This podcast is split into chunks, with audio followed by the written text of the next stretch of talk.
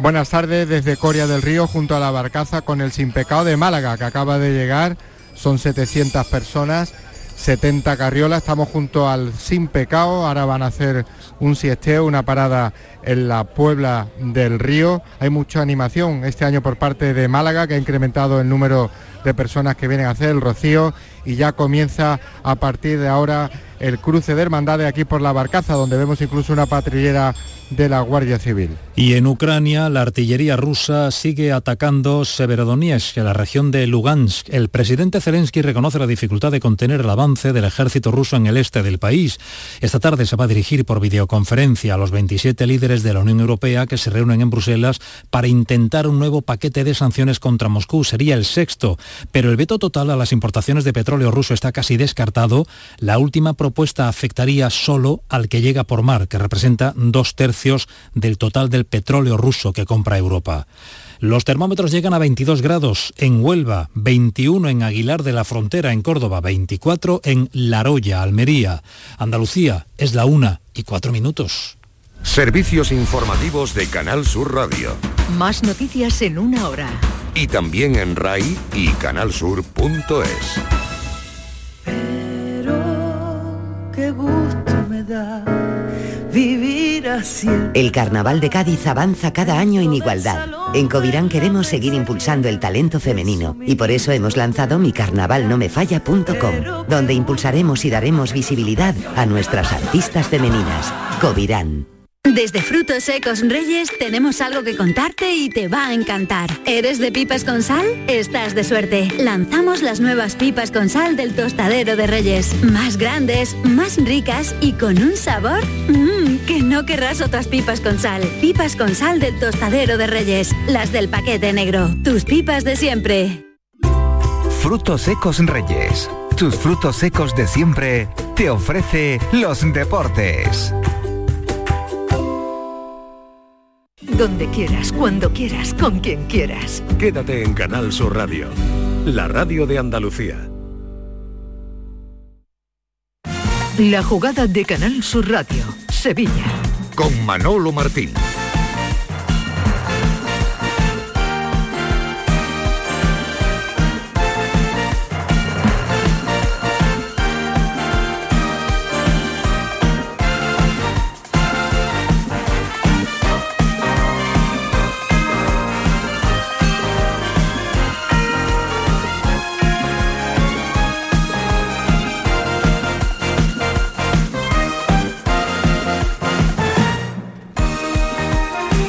Señores, ¿qué tal? Muy buenas tardes. Sean bienvenidos como siempre a este tiempo de Radio para el Deporte en Canal Sur Radio. La jugada de Sevilla local hasta las 2, metido ya en este 30 de mayo del año 22.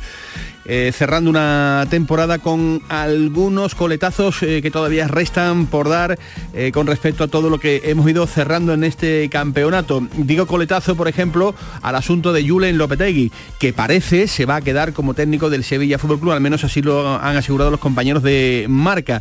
Si se lo ha llegado a pensar o no, pues parece que sí habría tomado esa determinación final de anunciarle, de contarle al director deportivo del Sevilla Fútbol Club que quieren seguir de la mano trabajando junto de cara a la próxima temporada en el conjunto del Sevilla. Ya digo que no hay una contundencia oficial con respecto a este asunto. Hombre, tampoco es que Lopetegui tenga que hacer una rueda de prensa donde esté de vacaciones, pero sí a lo mejor eh, no estaría de, más para, mm, eh, digamos, eh, pasar página cuanto antes de un asunto que empieza a ser realmente ya cansado, el hecho de, tener una versión ya definitiva oficial por parte o bien del Sevilla o bien del el propio afectado. Aunque el Sevilla, cierto es que ya lo ha dicho por activa, por pasiva, que quiere continuar con el técnico del Sevilla. Repito, lo último que ha pasado este fin de semana es que contaron los compañeros de marca que Julen le ha dado ya el sí definitivo para seguir la próxima temporada. Así es que hola Javier Pardo, ¿qué tal? Muy buenas tardes. Buenas tardes. Parece que estaríamos ya en puerta de tener una solución.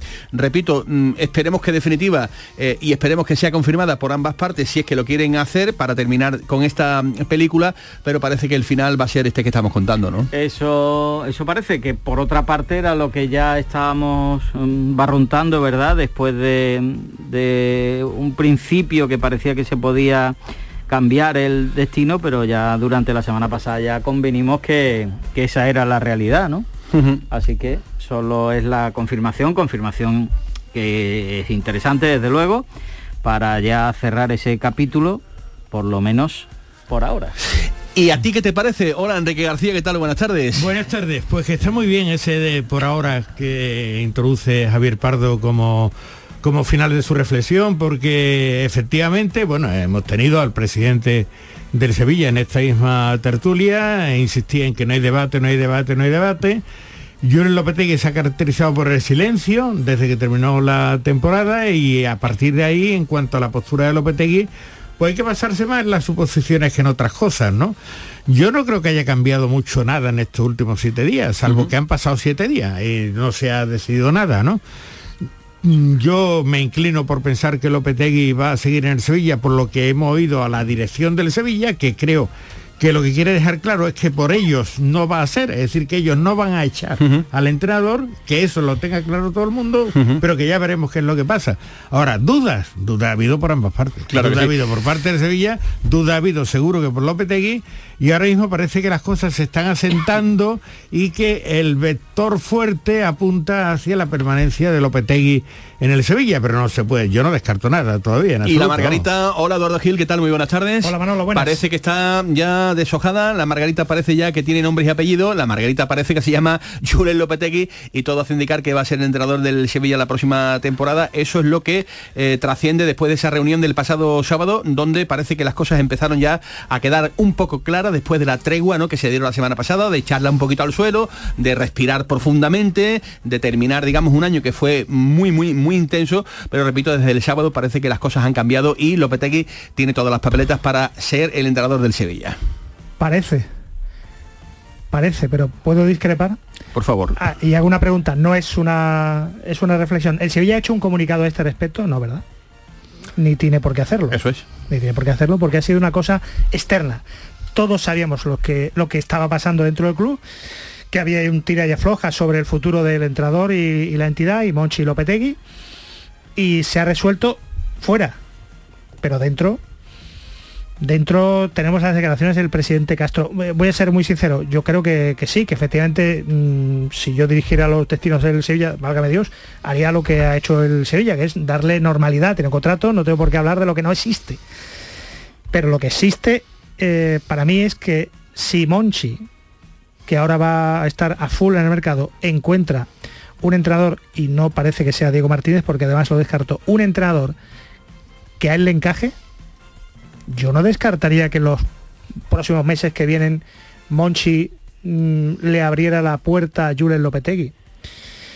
Mm, ya que Lopetegui parece que ha deslizado al club que tiene, bueno, que algún tanteo, que si Paris Saint Germain, no sé si...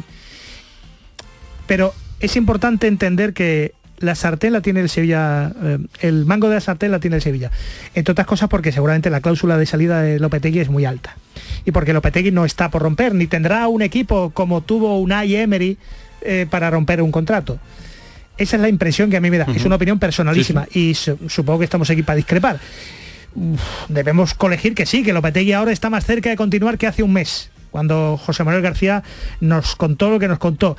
Pero yo no garantizaría que, mm, que esto pudiera cambiar o no cambiar.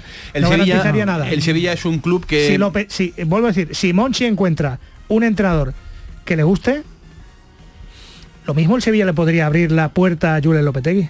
Yo creo que estamos en estos momentos en, en un escenario anterior. Quiero decir, el Sevilla tiene muy claro que el entrenador que quiere es Jure Lopetegui.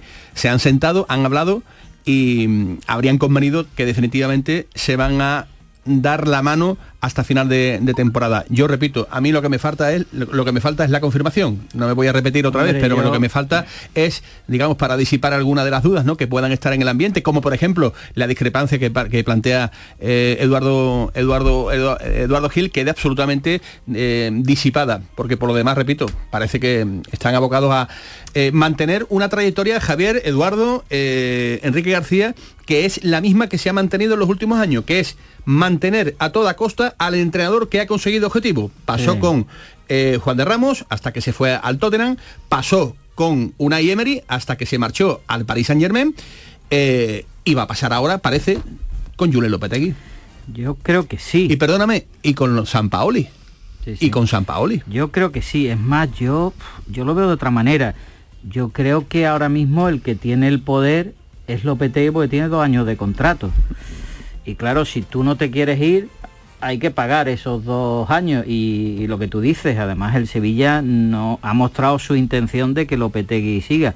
Yo por eso decía que por ahora, es decir, yo al día de hoy lo doy por cerrado. Ahora que mañana viene el que sea y quiere una oferta, pues seguirá teniendo también eh, el dominio de la situación Lopetegui, porque vendrá con esa oferta. Yo creo que un tema ahora mismo, a mí me da la impresión que cerrado. Eso no quiere decir que a lo mejor eh, las relaciones sean las perfectas porque ha habido un final de temporada que no ha sido el, el que pensaban y que a lo mejor no estén satisfechos ninguna de las dos partes con, con cómo ha terminado el juego. Los resultados sí, porque el objetivo se ha cumplido. Pero eso ya son otro tipo de sensaciones y situaciones por debajo de la importante, que es la continuidad. Ya, pero eh, otra cosa es los- las condiciones de la continuidad, ¿no? Que es lo que tú has apuntado también, es decir, eh, vamos a ver, aquí qué, qué es lo que hay. Efectivamente hay un contrato y hay una disposición del Sevilla, de decir, como se han cubierto objetivos, no nos vamos a meter en el general de romper unilateralmente un contrato con Lopetegui, porque lo único que nos empujaría a eso sería el desacuerdo o la decepción de parte de la afición manifiesta en relación con el juego que desarrolla el equipo, pero que tampoco es unánime, porque se vio en el último partido. Aparte hay un, un matiz, Enrique, que es que la situación económica del Sevilla es la que es. Bueno, es la- y no está en, en el mejor momento Claro. para indemnizaciones de contrato cuando se ha hecho una venta urgente, urgente por Diego Carlos en el intento de cuadrar cuentas. Que por cierto, añado un dato que, que también se ha comentado ya, vamos, que no es nuevo. Eso viene también luego muy bien para un posible reparto de dividendos, ¿eh? Hombre, claro, es que- las cuentas antes del 30 de junio. Hombre, es que, es que si no, no se reparte nada. Es que lo- es que lo- si no, si no hay beneficio, no se Es reparte que, nada. no- es que esa, y esa es la urgencia, esa es mi pregunta. La urgencia es esa, porque a mí nadie me la ha explicado. Como nadie me la ha explicado desde fuera, yo digo, vamos a ver, objetivamente para mí, este jugador vale más de 32, 35 millones. Tiene un valor objetivo en el mercado. Por tanto, esto no está fuera de mercado, esto está fuera de lógica. Es No, decir, eh, fuera- fue- eh, es verdad que no está fuera de mercado, pero yo creo que, eh, Enrique, la situación económica del Sevilla eh, necesita... Bueno, eso. es que no lo sé, a mí- a mí me cuentan vender. en la última junta- Y cuando, cuando tú necesitas vender, como eh, es lo contrario que ha pasado en los dos años anteriores, cuando tú no quieres vender no pasa nada. Cuando necesitas vender, a lo mejor el precio y el valor no se Sí, pero- ajustan pero yo no sé, a la misma cantidad. Ahora vamos a hablar de Leo urgencia, Carlos, insisto, tranquilidad, señores. Ahora es- vamos a hablar de, de Leo esa Carlos. urgencia, esa urgencia, esa urgencia. Esa urgencia, esa Yo urgencia no sé, porque eh, yo que yo sepa, la Junta de Accionistas se, ha- se habló de un déficit en torno a los 40 millones de euros. Eh, de, bueno, de un año. Más, de un año. más Más lo que tú lo que, tenías- haya, lo que haya pasado este año. más lo que Más, tú tenías presupuestado de Liga de Campeones que no has cumplido. Bueno. más pandemia, más Claro, muchas bueno. cosas que te han obligado a dar ese, ese, ese paso. Yo ya te voy a decir, Na- Enrique, que na- para mí, para mí es una muy buena venta. Luego lo vamos a hablar, luego Bueno, lo vamos a bueno. debatir, pero con Pues calma y con tranquilidad. datos que yo y estaré encantado casi, casi, de- de casi, casi que los mismos datos que tú, pero te voy a explicar luego el por qué yo entiendo que es una buena venta. No voy a decir que una excelente venta, no, no. Mm, Un pelotazo, pues por supuestísimo que no, pero me parece que una venta eh, bien llevada, bien llevada desde el Sevilla. eh, y, y que te lo paguen y que te lo paguen porque así, pom, desde, pom, pom, desde eso- hace desde hace un par de una- un- Añade un- valor a la cosa. días, son datos que yo no conozco. el Sevilla tiene la forma de pagar. el Sevilla tiene por cash cash dinero contante y sonante encima de la mesa que es lo que han pagado los eh, ingleses de, la, de Aston Villa y eso te da vida que es la que al Sevilla le estaba agobiando. Luego entramos con el asunto de Diego Carlos, porque además no- de todo ¿quién la esto, hoy, O sea, hoy, ¿Dónde hoy, estaban los acreedores? ¿Quién, quién la agobiaba? Es decir, ¿dónde está el agobio? Ahora, Es que de ahora, verdad, vamos a hablar, vamos a ahora, hablar. ahora te hago yo las cuentas. No, de- a ver si te parece pero ahora- vamos, no vamos a dar por bueno lo que para mí, mientras no lo comprenda, Sí, sí. decir, porque no tengo la comprensión suficiente de la situación, no veo o sea, Sevilla- esa, esa, esa urgencia, no veo una situación catastrófica económica en el Sevilla como para desprenderse de sus dos centrales que era el, bastión de, eso. Otra cosa es que los jugadores se quieren ir, entonces ni más que, también, que también, que también, ese, es un factor, pero, pero, lo han dicho, ¿eh? el presidente y el director deportivo han dicho que tenían que vender que tenían que vender. entiendo que lo digan. Bueno, una y 18 minutos de la tarde. Repito, señores, que vamos a tener tiempo para analizarlo con calma, con tranquilidad. Es que os veo con avidez microfónica después del fin de semana. Que veo lunes, Manolo, que, lunes, tenéis, normal. que tenéis unas ganas de, hablar. Pues cuando saque el tema de Cundé, mm, mm, mm, cuidado porque yo estoy a punto de irme fuera del estudio directamente, ¿no? Para que entre ustedes eh, deis vuestros pensamientos. Porque hoy, día de San Fernando, hoy ha recibido la medalla de la ciudad de Sevilla Joaquín Sánchez, el futbolista del Real Betis Balompié. Un hombre contento, un hombre feliz, un hombre que ha tenido una temporada, pues como él mismo ha dicho, espectacular en casi todos los sentidos, con un título y que esta mañana ha recibido uno de los máximos galardones que puede dar la ciudad de Sevilla. Y así de contento se mostraba en el Palacio de Congresos esta misma mañana Joaquín. Lo hablaba en Canal Sur Radio. Pues la verdad es que no me lo esperaba, ¿no? Porque, bueno, siempre, pues oye, este reconocimiento siempre no es nada fácil y como he comentado antes, también hay mucha gente que se lo merece, igual que todos los premiados que hay hoy, aquí. Y pues fue una sorpresa, porque me llamó el alcalde personalmente y agradecido, agradecido enormemente, feliz y sorprendido, ¿no? Entonces, de alguna manera, pues oye, eh, intenta uno pues eh, disfrutar de estas cosas porque es importante que se acuerden de uno, como siempre digo. Por tanto, felicidades a Elder Puerto que ha recibido esta distinción. Enrique García se la merece. Por supuesto, hombre. ¿Eh? Porque Joaquín va más allá de ser un ejemplo como deportista, es un ejemplo como persona, una un individuo que se ha ganado el afecto de toda Sevilla, prácticamente, incluso de los de, los sevillistas en cuanto al afecto personal, ¿no? Y, bueno, mm, que llevar bien el nombre de Sevilla y que todo lo que ha hecho por la ciudad es bueno, por tanto hay que reconocerlo porque hay que ser agradecido a este tipo de personas y sobre todo por la ejemplaridad, porque es un referente. Hay personas que son extraordinarias pero que pasan desapercibidas, desgraciadamente, no es el caso de Joaquín. Cariño de todos, porque en este mundo del fútbol tan reacio a reconocer los méritos del contrario y alabarlo y aplaudirlo por donde va ovación cada vez que sale. cuando, cuando llegaron los actuales gestores del, Betis y los anteriores en la época post-Lopera, siempre tenían una idea en la cabeza. Es que la marca Betis hay que aprovecharla. Es que, bueno, pues Joaquín es la mejor submarca que jamás ha tenido el Betis.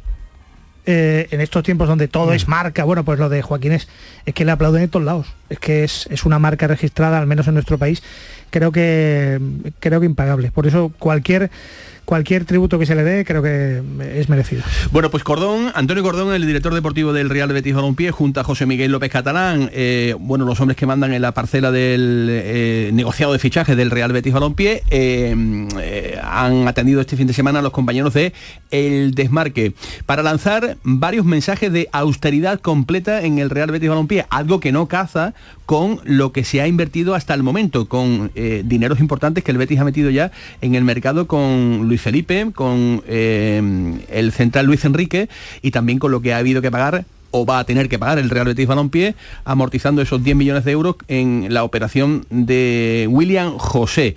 Bueno, pues eh, con ese mensaje, repito, cicatero, ese mensaje realmente de austeridad, ha salido públicamente el propio Cordón para decir que la realidad es que el Betis no tiene caja para firmar que puedan venir o no jugadores, pues como digo, depende también de, movimientos de salidas, movimientos de, entrada, eh, pero realmente la realidad es que el club no tenemos caja a día de hoy para afrontar eh, ir al mercado.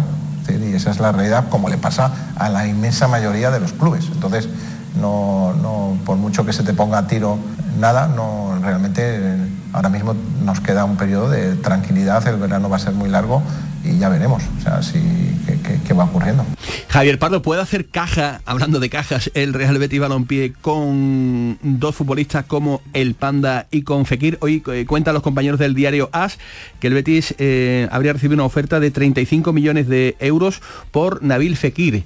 Por Nabil Fekir, por, aquí, aquí por parte del Newcastle. Aquí el, origen del interés eh, parece que cada uno se echa la pelota al otro lado.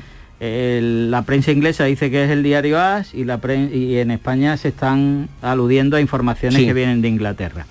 Efectivamente hay dos nombres que son Fekir y, Borja Iglesias, uno con el, como tú decías, con el Newcastle, el nuevo rico de la Premier, y el otro el West Ham. Pero yo creo que esto lo que sí casa, como tú decías, es con la intención también del Betis que necesita vender. Que necesita vender. En principio era una venta importante, la, la que digamos cuadraba un poco las expectativas del Betis. Lo que habrá que ver es dependiendo de lo que ofrezcan, si es una o son varias. Pero sí necesita por lo menos una venta importante también para cuadrar. Y la clave estaba lo que decía Cordón. Lo que se ha hecho, hecho está. Pero para hacer más cosas hay que vender. Hay que vender eh, y es la máxima que digamos en este sentido también se están aplicando en el conjunto del Real Betis eh, Balompié. El Ciencias eh, va a jugar la final de la Copa del Rey. Ya veremos a ver, luego nos va a contar Manolo Güero si lo va a hacer, le hablo de rugby evidentemente, en el Estadio de la Cartuja que parece que se está complicando o en las instalaciones de la Cartuja que es donde habitualmente suele jugar el conjunto sevillano. Y también del fin de semana rescatamos una noticia positiva y es que Josué Brachi, subcampeón de Europa, medalla de plata en el europeo de alterofilia que se ha celebrado en Albania este fin de semana en la categoría de menos de 55 kilos. Como menos de 55 kilos tiene Eva Nápoles que está al frente de los mandos técnicos y de José Pardo en la producción. 1 y 24 está arrancando la jugada de Sevilla. Bienvenidos.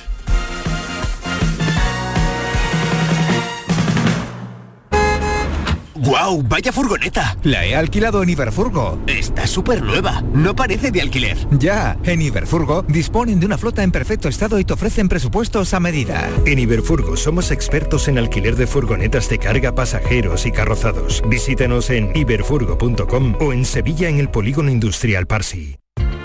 Las furgonetas Mercedes-Benz están fabricadas para darlo todo y con el servicio Express Service podrás contar con un mantenimiento ágil, sin tiempos de espera y con la calidad habitual de Mercedes-Benz. Reserva tu cita en nuestra web y optimiza tus tiempos. Con Cesur y Fervial, tus talleres autorizados Mercedes-Benz en Sevilla. Poner lavadoras a las 3 de la mañana porque gasta menos es ahorrar. Irte de vacaciones en temporada baja es ahorrar mucho. Y aprovechar los días de superahorro de Mercamueble es superahorrar. Del 16 de mayo al 7 de junio, días de superahorro con descuentos directos de 100, 200 y hasta 300 euros. Solo en Mercamueble. Marpedental, centro de odontología avanzada dirigido por el doctor Miguel Marrufo, clínica de referencia en Sevilla desde hace más de 10 años gracias a su tecnología, calidad y grupo humano. Recuerda que un día sin sonreír es un día perdido. Marpedental, donde tú eres la prioridad. Más info en marpedental.com. La jugada con Manolo Martín.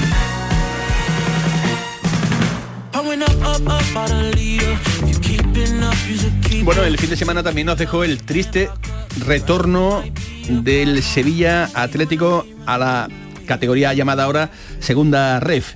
Madre mía, el papelito del equipo del Sevilla Atlético que dependía de sí mismo para haber conseguido el objetivo y quedarse en una categoría realmente complicada donde lo ha pasado mal en muchos trayectos de la liga, pero esa derrota inesperadísima por cómo se produjo manda, como digo, al Sevilla Atlético a la segunda ref. Y tan abultada. Y me parece además que eh, vamos a tener tiempo en los próximos días, no nos enfrasquemos en nuevas batallas, pero creo que vamos a hablar con detenimiento del papel de las canteras. ¿eh?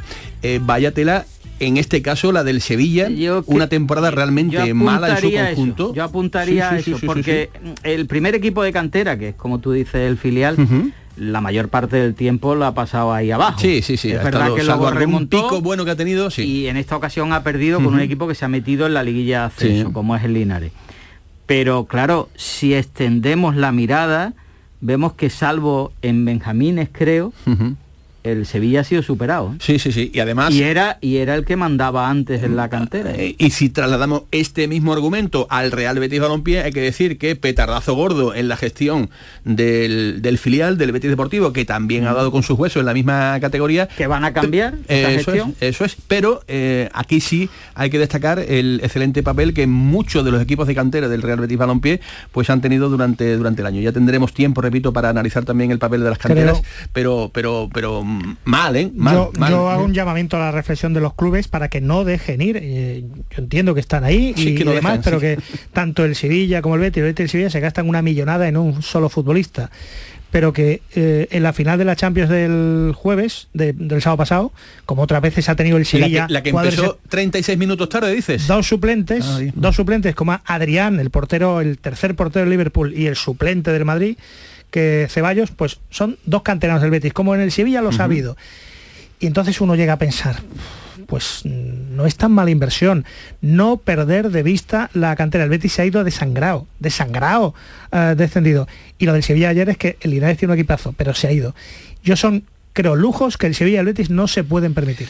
La Y cantera... lo por otro lado, y a- Que menos que sacar un futbolista al año, ¿eh? Aparte de la clasificación es que, eso, es que eso es- se supone que ese es, ese es el objetivo de la cantera. Es decir, el objetivo de la cantera no es mirar la clasificación. Es decir, eso también, porque siempre a todo el mundo, hombre, a todo el mundo le gusta ver a su equipo ahí arriba, sean del nivel que sea. Pero sobre todo le gusta ver a jugadores que se han formado en la cantera en el primer equipo, o en la plantilla, o Ah, apuntando, o por lo menos ocupando de- el lugar. La pregunta que nos hacíamos Eduardo y yo en, el- en la redacción es que no hay un Montiel en la cantera. Es decir, Sí, eso- n- eh, eh, vamos a ver, que es complicado a lo mejor encontrar encontrar futbolistas de primerísimo nivel en la cantera porque necesitan una formación y eso hay que aguantarlo, es que hay que saber aguantar a un chaval de la cantera, Pero eso aguantarlo no en se el lo buen pidas a sentido de la palabra. Eso no se lo pidas a Lopetegui. Claro, es que también eso hay que ponerlo en, en el, en Yo- el activo de, lo- de los entrenadores, es decir, saber, saber también, saber también, lo mismo que los buenos cocineros ahorran en cocina, ¿no? El, el- en un momento dado, el evitar inversiones tontas en fichajes tontos que pueden cubrir perfectamente la Eso- cantera y que eso va, además Enrique, va en el perfil del entrenador. y además daría, Tenemos, daría por- por ilusión ejemplo, a, la, a, la, a la chavalería y además El- los dos que eso ya entrenadores. luego es negocio neto, ¿eh? Si se llega a vender. Claro, fíjate lo que sacó por Ah. Brian Hill, Ah, pero hombre, eso va, eso van los entrenadores. Lopetegui no es de ese tipo de, entrena- de entrenadores. Lopetegui quiere el futbolista que le rinda ya, no esperar por otro. Eso, por ejemplo, y lo digo además porque como las comparaciones duelen, porque el que se pique, que ya sabe lo que tiene que hacer. Eso no le pasa a Pellegrini. Pellegrini sí confía en los jóvenes, lo ha demostrado. Ha ido subiendo algunos, le ha dado minutos, en una época más, en otra menos, pero se lo ha dado. Pero son perfiles distintos de entrenadores. De todas maneras, yo distinguiría entre el acceso a la primera plantilla de jugadores que vienen de abajo, cuanto más arriba estés en, la liga y en la competición europea, más difícil es porque la plantilla tiene más calidad, eso es evidente, y el funcionamiento de la cantera. Y en cuanto a los filiales, sí quiero decir una cosa. Este año la tercera categoría del fútbol español, que ha sido la primera, es mucho más difícil porque en vez de cuatro grupos había solo Es muy fuerte, es muy fuerte. Muy Desde fuerte. luego. Eh, repito, ya tendremos tiempo eh, en este larguísimo mes de junio que tenemos por delante para analizar, eh, repito, todos los vericuetos de la, de la cantera. A mí lo que me dicen es que, eh, con respecto al futuro de Lopetegui, es que se van a seguir sentando, se van a seguir limando, pues evidentemente asperezas ¿no? que han quedado eh, en el camino, ¿no? después de una temporada realmente complicada, pero siempre bajo la premisa de que en el Sevilla dan por hecho 100%, 100%, repito, es que mm, quiero, ya que nadie es contundente, bueno, yo voy a decir lo que me dicen a mí. 100% contando con Lopetegui en el banquillo del Sevilla la próxima temporada. Es decir, mm, que no entienden de, de otra, de otra historia, independientemente Pero de es- que es sí. ya la, la pretemporada se está perfilando. Absolutamente, quiero decir, que está empezando a andar. Que ha habido eh, arañazos, ¿no? Por decirlo de, de algún modo, en, en este último año, donde se han eh, producido mm, realmente pues momentos tensos, ¿no? En, en la gestión. Pues claro que sí. El a, mí me día cuentan, había- a mí me cuentan que van a seguir en ese periodo, pero que, repito, dando siempre por sentado que hablabas- Lopetegui va a estar en el banquillo de Sevilla la próxima temporada. Hablabas hace un momento de los filiales. Sí. Días atrás, antes del partido, del sábado, Lopetegui mandaba un cariñoso saludo a la plantilla del filial del Sevilla Atlético. Yo no veo ese tipo de gestos en alguien que se quiera ir o esté con la maleta hecha para ir. Y como estamos con los gestos, eh, ¿te acuerdas que la semana pasada hablábamos de la fotografía, del balón de Diego Carlos? También el Sevilla, también Anda el que no Sevilla. anunció Diego Carlos con el balón que, que se acababa el rollo. También el Sevilla ha publicado eh, en sus diferentes medios eh, la página web de Julen Lopetegui. Yo no creo que un, eh, que un equipo de fútbol que esté, mm, digamos, muy tirante, muy tirante con su entrenador vaya a decir, bueno, y ahora yo encima te voy a dar publicidad de, de este asunto. En definitiva, que aquí, repito, nadie, nadie, nadie podrá decir 100% o mil por mil que, el- que el tema está hecho, pero los tiros que a mí me dicen Es más, es que el Sevilla sigue preparando toda Desde la vida deportiva club- de la próxima temporada con Julio Lopetegui. Desde el club tú puedes decir perfectamente, bueno, ¿y, y- y qué es lo que ha pasado? Esto Claro. un, un entrenador con dos Eh, años de contrato, eh, eh, nosotros no hemos dicho eso, nada. Es, eso, es- eso es lo que dice el presidente. No, eso es lo que ha dicho. Eso es el mensaje del pero club. bueno, pero yo... Y de Lopetegui. Pero esto es con la boca chica, pero que de yo estoy acostumbrado también a investigar los sótanos del Vaticano. Es decir, es que muchas veces, muchas veces, lo que se dice eh, no es exactamente lo que está pasando. Yo pienso, después de estos días, después de los, los vericuetos que hemos venido siguiendo y contando, que la cosa está más o menos encauzada. Pero que no descarto nada, eso desde luego. Porque yo no he visto tampoco mucha decisión por parte de Lopetegui expresada, así expresada. Hay, que, hay que entender más la omisión de, de- de no negar que la de afirmar, ¿no? Pero bueno, habrá que ver. Y una segunda pregunta. Si se sigue para adelante la relación, ¿cómo sale esta relación? Es decir, es al 100% Dependerá la- de los resultados. al 100% de entrada la confianza mutua, el apoyo mutuo, el entusiasmo y la entrega mutua, la profesionalidad, yo no se la voy a negar a Lopetegui. Los resultados, Pero- Enrique. Yo, pero- yo quiero pero- proponer una pero cosa. la Yo quiero proponer una cosa, Enrique, No sé. con tu permiso. Eh, si eh, vamos a dar por hecho eh, de que hay más opciones de que Lopetegui se quede a que no continúe, ¿qué cosas tiene que cambiar desde ya Julio Lopetegui para que la vida sea respirable a partir de- del próximo mes? ¿Cuáles mira, son los argumentos? pues no? mira, que, se tienen que el técnico del Sevilla le tiene que decir a la dirección deportiva, oye, mira, que yo quiero seguir contigo, pero también evidentemente tengo que corregir determinados comportamientos. ¿Cuáles serían, Eduardo? Vamos a ver, eh, una cosa es lo que dice el Sevilla y otra cosa es la realidad. Y, y- y a lo mejor la realidad no es ni lo que digo yo, ni lo que dice Manuel Martín, ni Enrique, ni Javier. Pero la realidad es que eh, si pensamos un poquito, decimos, bueno, está, eh, la relación entre Lopetegui y el Sevilla van a continuar. ¿No os parece un poco forzada? ¿No os parece que un esa- poco forzada después de todos los acontecimientos? El Sevilla, el Sevilla se, tiene, se está comportando co- como haría cualquier club. ¿Ha, ha pasado algo? No, eso es cosa vuestra. Eso es cosa de los medios. ¿Aquí qué ha pasado? Realmente no ha pasado nada. Tengo un entrenador en- con contrato, con su cláusula. Pero ha ¿habéis visto muchos presidentes que digan que el entrenador tiene cláusula de salida? Lo dice con toda la Yo intención porque ha habido Mm. escenarios donde podía haber pasado todo lo contrario. Y a día de hoy el Sevilla le ha dado la vuelta al calcetín. Es mucho más sensato pensar que Lopetegui se va a quedar. Pero permitidme que yo no me quede tranquilo, al menos en este mes de junio. Y ahora, ¿qué es lo que falta?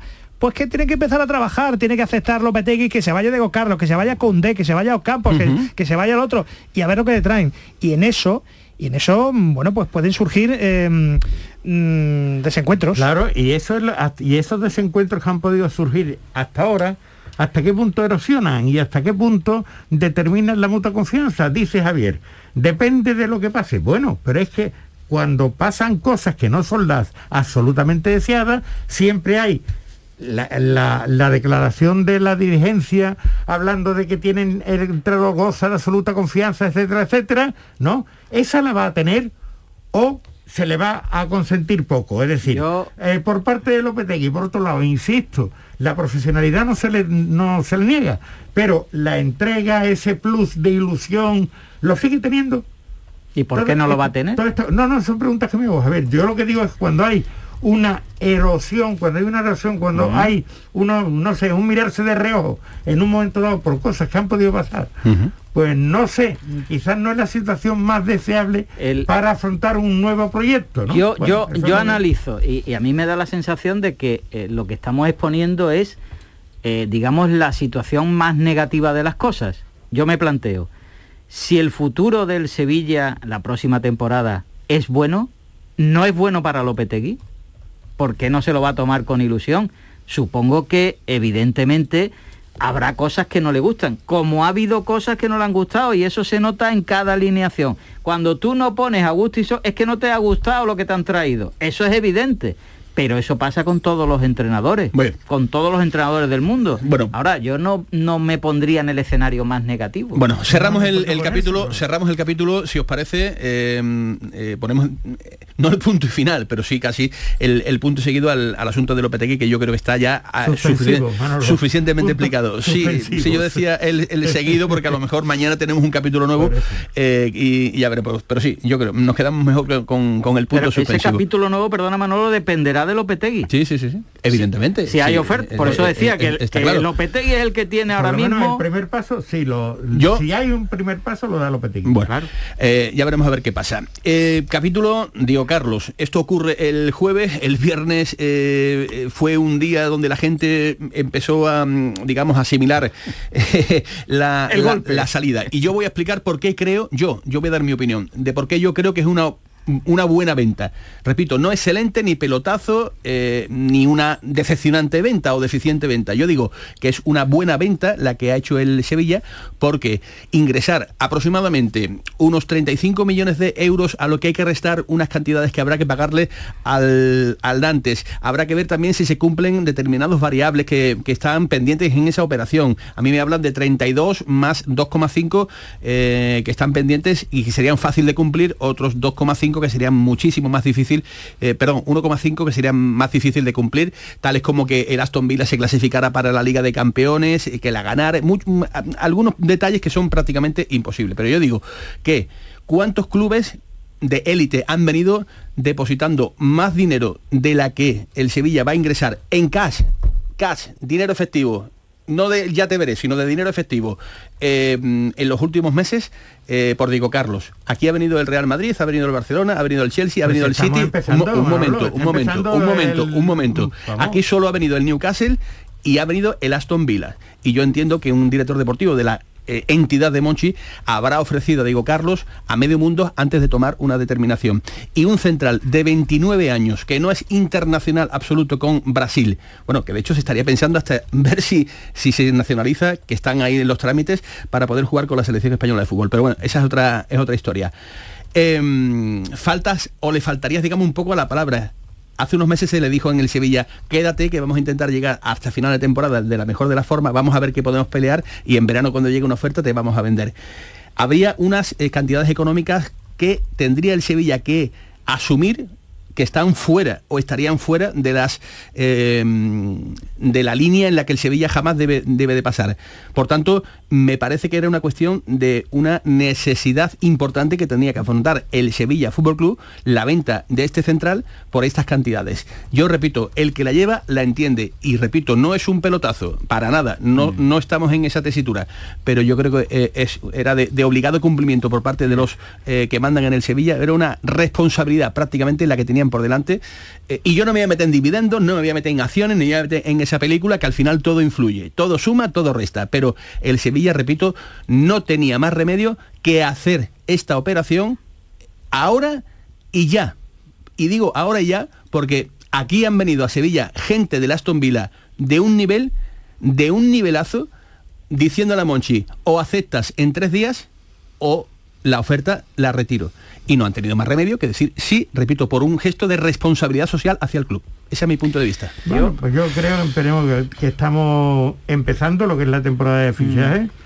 que esos plazos tan perentorios los ponen precisamente el tener que cerrar un balance y esto solo es en función de un dividendo, esos son eh, los plazos, cuando si hablamos de plazos, esas son la, la urgencia, y que eh, 30 millones de euros es un valor estándar para un futbolista medianamente cotizado 29 años, ¿eh? 30 millones. 29, sí, sí, sí, sí. es, que, es, que es clave, es que es clave, es absolutamente Manolo, clave es que la ahora, edad. Que hasta ahora la edad de los futbolistas de élite se ha prolongado. Sí, sí. Es decir, es que antes un futbolista a los 31, 32 estaba pensando en retirarse y ahora mismo el, sí, los pero Enrique está años, en el contrato de su vida. Bueno, ya para vale, cerrar... Vamos a ver, vamos a ver. Partamos de la base de que si había un compromiso con el futbolista que se tenía que ir, difícilmente lo puedes retener. Cuando un futbolista Claro. se quiere ir, tú no lo puedes retener.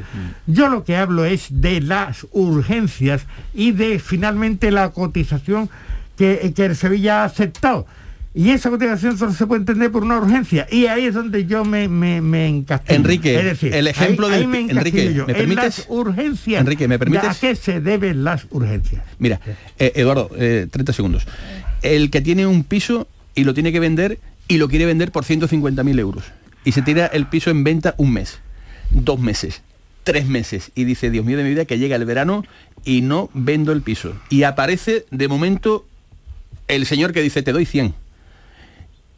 Y si hay una necesidad como la que tiene el Sevilla, dice, me tengo que bajar del burro, bueno, no puedo pedir 150, vamos a decir, me dan 100, arreglo el problema y se acabó lo que sea. Pues un caso parecido es lo que le ocurrió al Sevilla. Eduardo. Mira, eh, yo discrepé con, y mira que lo explicó Monchi, discrepé con la venta de Ben Yedder en su día, discrepé con la venta de, de Koundé, discrepé con la gestión de las dos fugas de Vanega.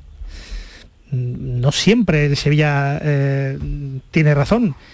Seguramente tienen más razones y más información que nosotros, pero los datos son estos. Se ha vendido por 32 millones de euros, más 5 en variables. La mitad de las variables son inalcanzables porque implicaría que el equipo de, de Steven Gerrard eh, tendría que ganar la Premier. Así que estamos hablando, pues eso, de 34, 35 millones de euros. A mí ese precio me parece, no me parece malo por las tres circunstancias que puede eh, y que conocemos puede alegar el Sevilla. Una, la edad del futbolista y la promesa que se le hizo al jugador. Dos, la necesidad de vender por el tema de balance y demás, que ya me pierdo, no soy economista, a 30 de, a 30 de junio.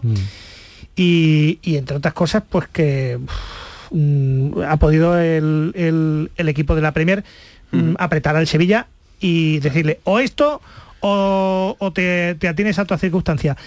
Más allá de eso, yo creo que no está del todo mal vendido, que alguno esperaba más, pero es que no hay que confundir a, Claro. a un tío de 29 con Koundé. Claro, ¿sabes? Es No, no, de, de- Koundé ahora vamos a hablar. Que- De que Koundé, puede ganar el Mundial con. Mbappé. ¿Sabéis cuánto tenía que asumir el Sevilla si no lo vende? Con el acuerdo de renovación no presentado públicamente, pero sí aceptado por parte del Sevilla, 8 millones de euros. A 8 kilos, ¿eh? Lo que el Sevilla tendría que afrontar si no, si se tiene que comer con patatas, entiéndeme la expresión, Yo- a Diego Carlos, claro.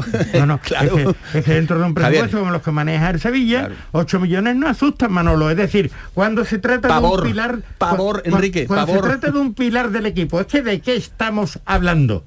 Es decir, tú quieres Estamos mantener hablando una- de que las cuentas están muy rojas, mantener- Enrique. y dale, tú- pero bueno, a mí no me lo han explicado. ¿Qué quieres que te diga? Ya, pero- Han- Bueno, la- hay han- una mira, junta de accionistas en la- Enrique, en la que han presentaron explicado 40 en una millones junta de euros. Ahí es donde iba a ir. Largo plazo me fiáis. En Yo sé que la radio es el día a día, pero en noviembre o diciembre, cuando sea la Junta, entenderemos todas las razones Bueno, pero de la yo- venta de Diego Carlos y todas las que Pues pueda yo- haber. pues yo creo pero aquí se han juntado dos cosas. Una, la necesidad de vender y otra, la de un equipo que no olvidemos que ha sido campeón de la Copa de Europa, que quiere estar ahí arriba y que ya ha firmado a tres jugadores importantes, entre ellos Diego Carlos. Un equipo que quiere volver y que está acelerando el mercado porque luego se encarece. Pero, te- pero es que tú, tienes que saber vender. Enrique, cerramos, Diego Carlos. Con todo, con todas la- las condicionantes que ha expuesto Manolo, con todo la- el balance, con todo lo que es. Ahora llega el tema de la negociación. Hombre, no se puede arrugar Monchi a esta altura y decir, es que si no lo vendo por lo que me pide las Villa, yo me arrugo ante las Villa. Es que esto, esto no, esto Démosle, no, esto no, esto no. démosle una salida a lo que dice Enrique. Hombre, las hombre, prisas es que no hay son que- hay que- las prisas no huelen bien, no cantan bien, no son buenas consejeras y es difícilmente entendible que hace unos meses el Sevilla tuviera una postura muy firme con sus dos centrales, no los vendo, voy a intentar a ver qué pasa en la liga, a ver si soy capaz de tocar pelo y que ahora sea todo tan precipitado. Y en eso tiene razón Enrique, hay, hay- hay cosas que nos nos siguen sorprendiendo. Yo a mí no me parece mal precio. Tiesura, tiesura, que lo entenderemos, absoluta, que están tiesos. Mira, Bueno, yo no, repito, no esto atiende, Enrique, al criterio de responsabilidad en la gestión. No hay nada más, pero nada más. Y sigo ahora dando otro paso más hacia adelante. Agárrate que vienen curvas con lo de Jules Koundé. Agárrate No, si no, que vienen curvas con lo de Jules Koundé, porque, sí. déjame explicarte, el Sevilla hace dos temporadas dijo no a una oferta de 55 millones de euros. Dijo, no, esta no, esta no me interesa en estos momentos. se quedó con el jugador. Recordad que el futbolista se pone en rebeldía, no va Sí, a la jornada de Elche. Se- hay un lío, un lío importante. Al final logran convencer al jugador. Pues mm, tened cuidado porque eh, los términos económicos de la operación en nada se van a aparecer a los de Diego Carlos, pero no pensad bajo ningún concepto que el Sevilla va a ingresar 80 millones de euros por Jules Koundé, No, no, porque no, lo van a pagar. eso yo creo que lo porque tiene- no lo van a pagar. Es- Y yo someto a vuestra consideración, ¿estaría bien vendido Jules Koundé por 55 o 60 millones de euros? Seguramente Perfectamente sí. vendido. Seguramente sí, además es una cosa que ya eh, efectivamente por la voluntad del jugador resultaría inevitable y son unas cifras las que me comen- las que me comentas que independientemente de otras que se hayan barajado en otros momentos y circunstancias, pues se pueden entender, se pueden entender como una venta razonable y bien. Pero lo de Diego Carlos no. Ahora, de Jules Koundé, ¿qué pasa? Esto sí lo ha hecho con habilidad el Sevilla. Es decir, el sevillismo ya tiene tragado lo que aquí se ha dicho y se ha dado como axioma incuestionable que es la tiesura. Una cuestión, una cuestión que a mí no me han explicado. O sea, yo solamente sé unos números de una Junta General de Accionistas de 40 millones de euros, que a estas alturas de la película. Pero no perdón, Enrique, del ejercicio anterior, ahora súmalo de este. Qué bien, no me lo han explicado, Javier. Cuando me dicen, es que hay que vender, no me lo han explicado por qué. Es decir, no me dicen por qué, se quedan en eso. Se quedan en eso. Por tanto, como a mí no me lo explican y yo no soy adivino, yo tengo que analizar desde fuera las cosas. Y veo que desde ese punto de vista lo de Diego Carlos no ha sido una buena gestión. Pero estamos en con ya, ya estamos con Y ahora con Koundé, pues dada esas circunstancias, yo entiendo que sí, que en torno a los 60 millones de euros sería aceptable e- y entendible. Ahí yo sí llegaría a Bueno. entender por qué el futbolista se quiere ir de todas, todas. Y más de 60 millones de euros, ya estamos hablando de cantidades de cantidades muy, muy, muy, muy poco manejadas en el, en el concierto internacional. Que Diego Carlos- Pero que 30 Diego Carlos- millones de euros, que Diego Carlos- 30 millones de euros, por Dios, es que, es que 30 millones de euros... Pues puede ser hasta menos, porque cuando hacen las cuentas le echen el lápiz con lo que pegarle al Pues- Dantes. pues mejor de todas formas, pone, capítulo, capítulo cerrado, capítulo cerrado. Simplemente quiero recordar, Monchi invirtió hace tres temporadas unos 40 millones de euros en tener esta dupla, este binomio deportivo que tanto le ha dado al Sevilla en lo deportivo y también le va a dar el económico. Y ojo porque si salen las cuentas puede que saque, puede que saque más del doble. Más del doble de lo que invirtió hace tres temporadas. Es que no hemos hablado de, es- Y de esa parte vendrá- del negocio, Claro. que es sustituirlo. Ahí es donde está ahí- la clave. esa- esa es la madre Ahí donde está la clave. esa es la- es decir, es Diego el Carlos es ya pasado. Ese es el crecimiento. Ahora hay que fichar a un nuevo Diego Carlos, un nuevo Cundé, que te dé el rendimiento deportivo y que luego le saques el dinero. Hasta aquí hemos está, llegado con el asunto de... Hacemos una romería y así lo garantizamos, Hasta porque aquí- eso a mí no me lo garantiza nadie. Hasta aquí Así hemos llegado con el asunto del eh, Sevilla. Vamos a tener muchos días, muchos días. Por cierto, estamos en la semana del miércoles dorsal de leyenda, el próximo miércoles, a Francisco López Alfaro, en el Sánchez Pizjuán. Allí estaremos el próximo, el próximo miércoles. Eh, esta Cuando noche. salían grandes futbolistas de la cantera de Ah, sí que es verdad, sí que es verdad. Salían, salían Salían, futbolistas. salían. Bueno, aquí Uh, tengo un sí, malvado, pero- aquí tengo un malvado que me dice, había- dile a lo, Enrique. que, lo que decía Javier Pardo, porque, Dile- porque dile- no hay otro Manolo Cardo, es que no ha vuelto otro Dile- Manolo No, Cardo. y, Dile y- a y Enrique García- había menos extranjeros en el fútbol español, no Me- es lo que ahora. Me dice Ah, aquí pero un malvado. Dile a Enrique García que el año pasado el Sevilla salvó también sobre la campana la economía con otro tío de la cantera, en este caso como Brian Hill. ¿Eh? que también se ingresaron 25 millones de euros, que decir que también se le da validez, digamos, un poco a los aspectos de cantera cuando, cuando se vende, como se vendió en su momento Claro, Sergio es Ramos. otro tipo de la cantera es ese. y- Llega un momento que vende, hombre, bueno, y, y vete más para atrás, y vete a Reyes, y vete a Ramos, y vete a Nava en su momento, y vete, bueno. Antonio Cordón, Antonio Cordón, que ha hablado eh, con los compañeros del desmarque. Difícil cerrar una operación antes de 30 de junio. Estamos en una situación que, que todos los equipos quieren vender jugadores, que todos los equipos quieren hasta deshacerse de jugadores por un tema de no rendimiento y, quizás pues digamos, tener unos salarios muy altos y todos los equipos, ¿no? Entonces en el mercado hay muchísimos ju- jugadores que bueno que y muchísimos equipos, perdón, que, que quieren vender jugadores, ¿no? Porque hay una necesidad económica. Entonces, yo creo que todo el mundo sabe que cuanto más tiempo espere, pues es- más barato saldrá, ¿no? Porque más, más ahogado estarás, ¿no? Y más necesidad tendrá. Entonces, es muy difícil que un club, a no ser que tenga muy claro una Las necesidad... dificultades de mercado. Dijo también Cordón que hay que mejorar la caja y que se está, por supuesto, como no puede ser de otro modo, abierto a vender. Bueno, ya ha habido dos salidas con, con- la verdad es que eh, tanto de Joel como de Cristian Tello, apenados por lo que nos han dado. eh, a nivel personal y, al grupo y desde aquí les quiero felicitar por la profesionalidad y, por todo lo que nos han aportado. Y luego, bueno, pues eh, vamos a ver qué depara el mercado. No, no, podemos decir absolutamente nada. Si es cierto, y lo ha dicho el presidente, pues que, estamos en una situación que, que el Betis eh, necesitamos mejorar la caja, ¿no? la economía y, y bueno, pues estamos abiertos ¿no? y en función de lo que pueda pasar, pues actuaremos. Necesitamos mejorar la caja. Apúntate esta frase, Enrique. Y no sabemos si vamos a llegar con dinero al 31 de agosto. Nosotros no sabemos si tendremos dinero ahí, o sea, con lo cual no sé si podremos llegar ni siquiera, o sea, no sé si llegaremos al 31 de agosto, porque irá en función de si tenemos esas posibilidades o no tenemos posibilidades, pero la realidad es que si esperas mucho, pues, pues quizás después hay un parón. Así que así están las cosas, querido Enrique, y todo esto eh, lo dice el director deportivo del Betis, que se ha gastado ya la nada despreciable cantidad de más de 25 millones de euros. Luis Enrique, Luis Felipe y lo que ha habido que pagar a la Real Sociedad por el traspaso de la opción de compra obligatoria de, William José. Lo de Luis eh, Felipe, el central, no ha habido que pagar nada, quiero hacer también aquí hincapié, pero sí ha habido que pagar una prima de fichaje de 4 millones de euros. Estamos hablando de casi 20 millones, más de 20 3, 24, 25 millones de, euros aproximadamente. El director deportivo del Betis, lo que dice Cordón es absolutamente razonable. Si no hay dinero no puedo comprar. pero eso yo lo entendería también desde el punto de vista de Sevilla. Si no hay dinero que no se compre. Pero otra cosa es hacer al moneda y sobre todo vender los activos que tiene. Pero el, Betty dice lo mismo, que para comprar necesita vender. No, no, pero es que el Sevilla dice que necesito, que tengo que vender. Claro. ¿Eh? De lo de comprar vendrá después porque no tendré más remedio que sustituirlo. Pero no. Otra cosa es decir, oye, que para que venga otra cosa yo tengo que vender. de momento no puedo comprar nada. Por eso Enrique 1 en el mercado de invierno no pudo hacer nada y el otro se ha gastado la pasta que al final no sirve para nada en Marcial. Bueno, pero en un momento dado hay que invertir, hay que apostar, porque la audacia también vale en el deporte profesional y sobre todo cuando en este eh, priman también las ilusiones. Y si no lo alimentas también con ilusiones, la cosa se viene abajo, vamos, es que eso es así. A ver, Luis Enrique, Luis Felipe eh, y William José, en eso se ha ido el dinero, me parece que el Betis no puede moverse hasta que no vengan a por uno de esos jugadores y como están viniendo por tantos, que si Fekir, que si Borja, que si Guido, que si Carballo, alguno de estos o dos van a salir y a partir del Betis entonces mete la mano en el mercado.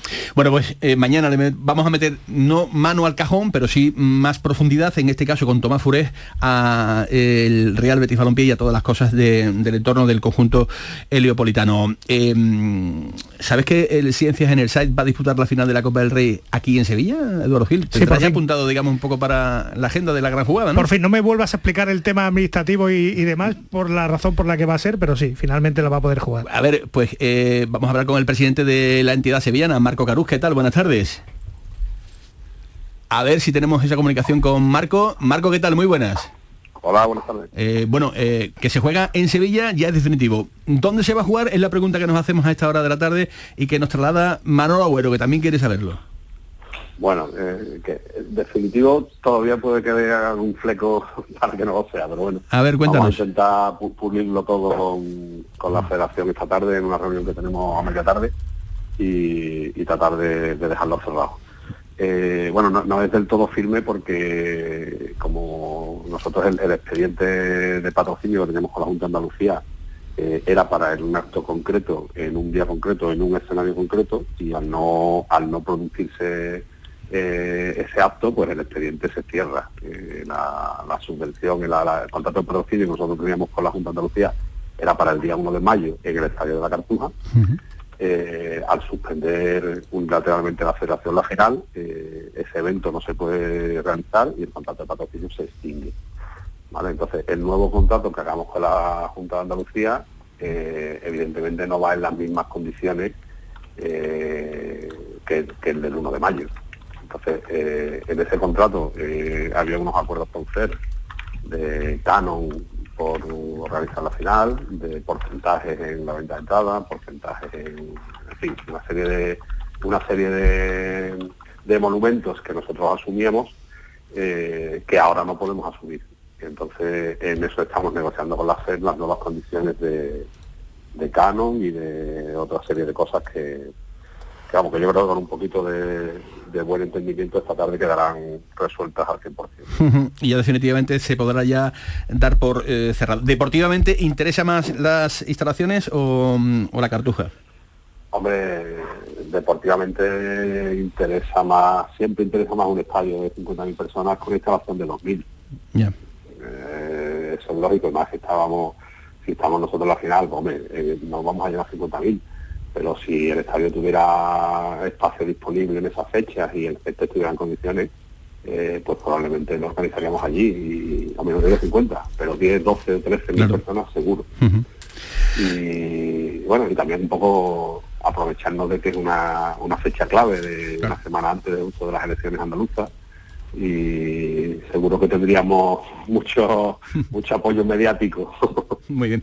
Y se le pondría ese broche de oro al cincuentenario del conjunto sevillano. Marco, te echamos mañana al teléfono a ver definitivamente qué, qué pasa yo, vamos, en la yo- reunión de yo creo que no, habrá, que no habrá problema, que se quedará resuelto hoy y, y podremos anunciar esta tarde noche definitivamente que el partido es el, el domingo 12 en la Cartuja por la mañana. ante el Salvador de, de Valladolid. Gracias Marco, un abrazo, hasta luego. Nada, Hasta ti, luego. Gracias eh, Marco gracias eh, Javier Pardo, gracias a ti. Eduardo Gil, gracias Enrique García. Me voy a comprar el libro de las ventas en el fútbol con Enrique García. Algo así. Te escuchamos eh, Canal Sur Radio y ahora se van a quedar con los servicios informativos de Canal Sur Radio. Sigan este consejo, sigan escuchando Canal Sur. Hasta luego.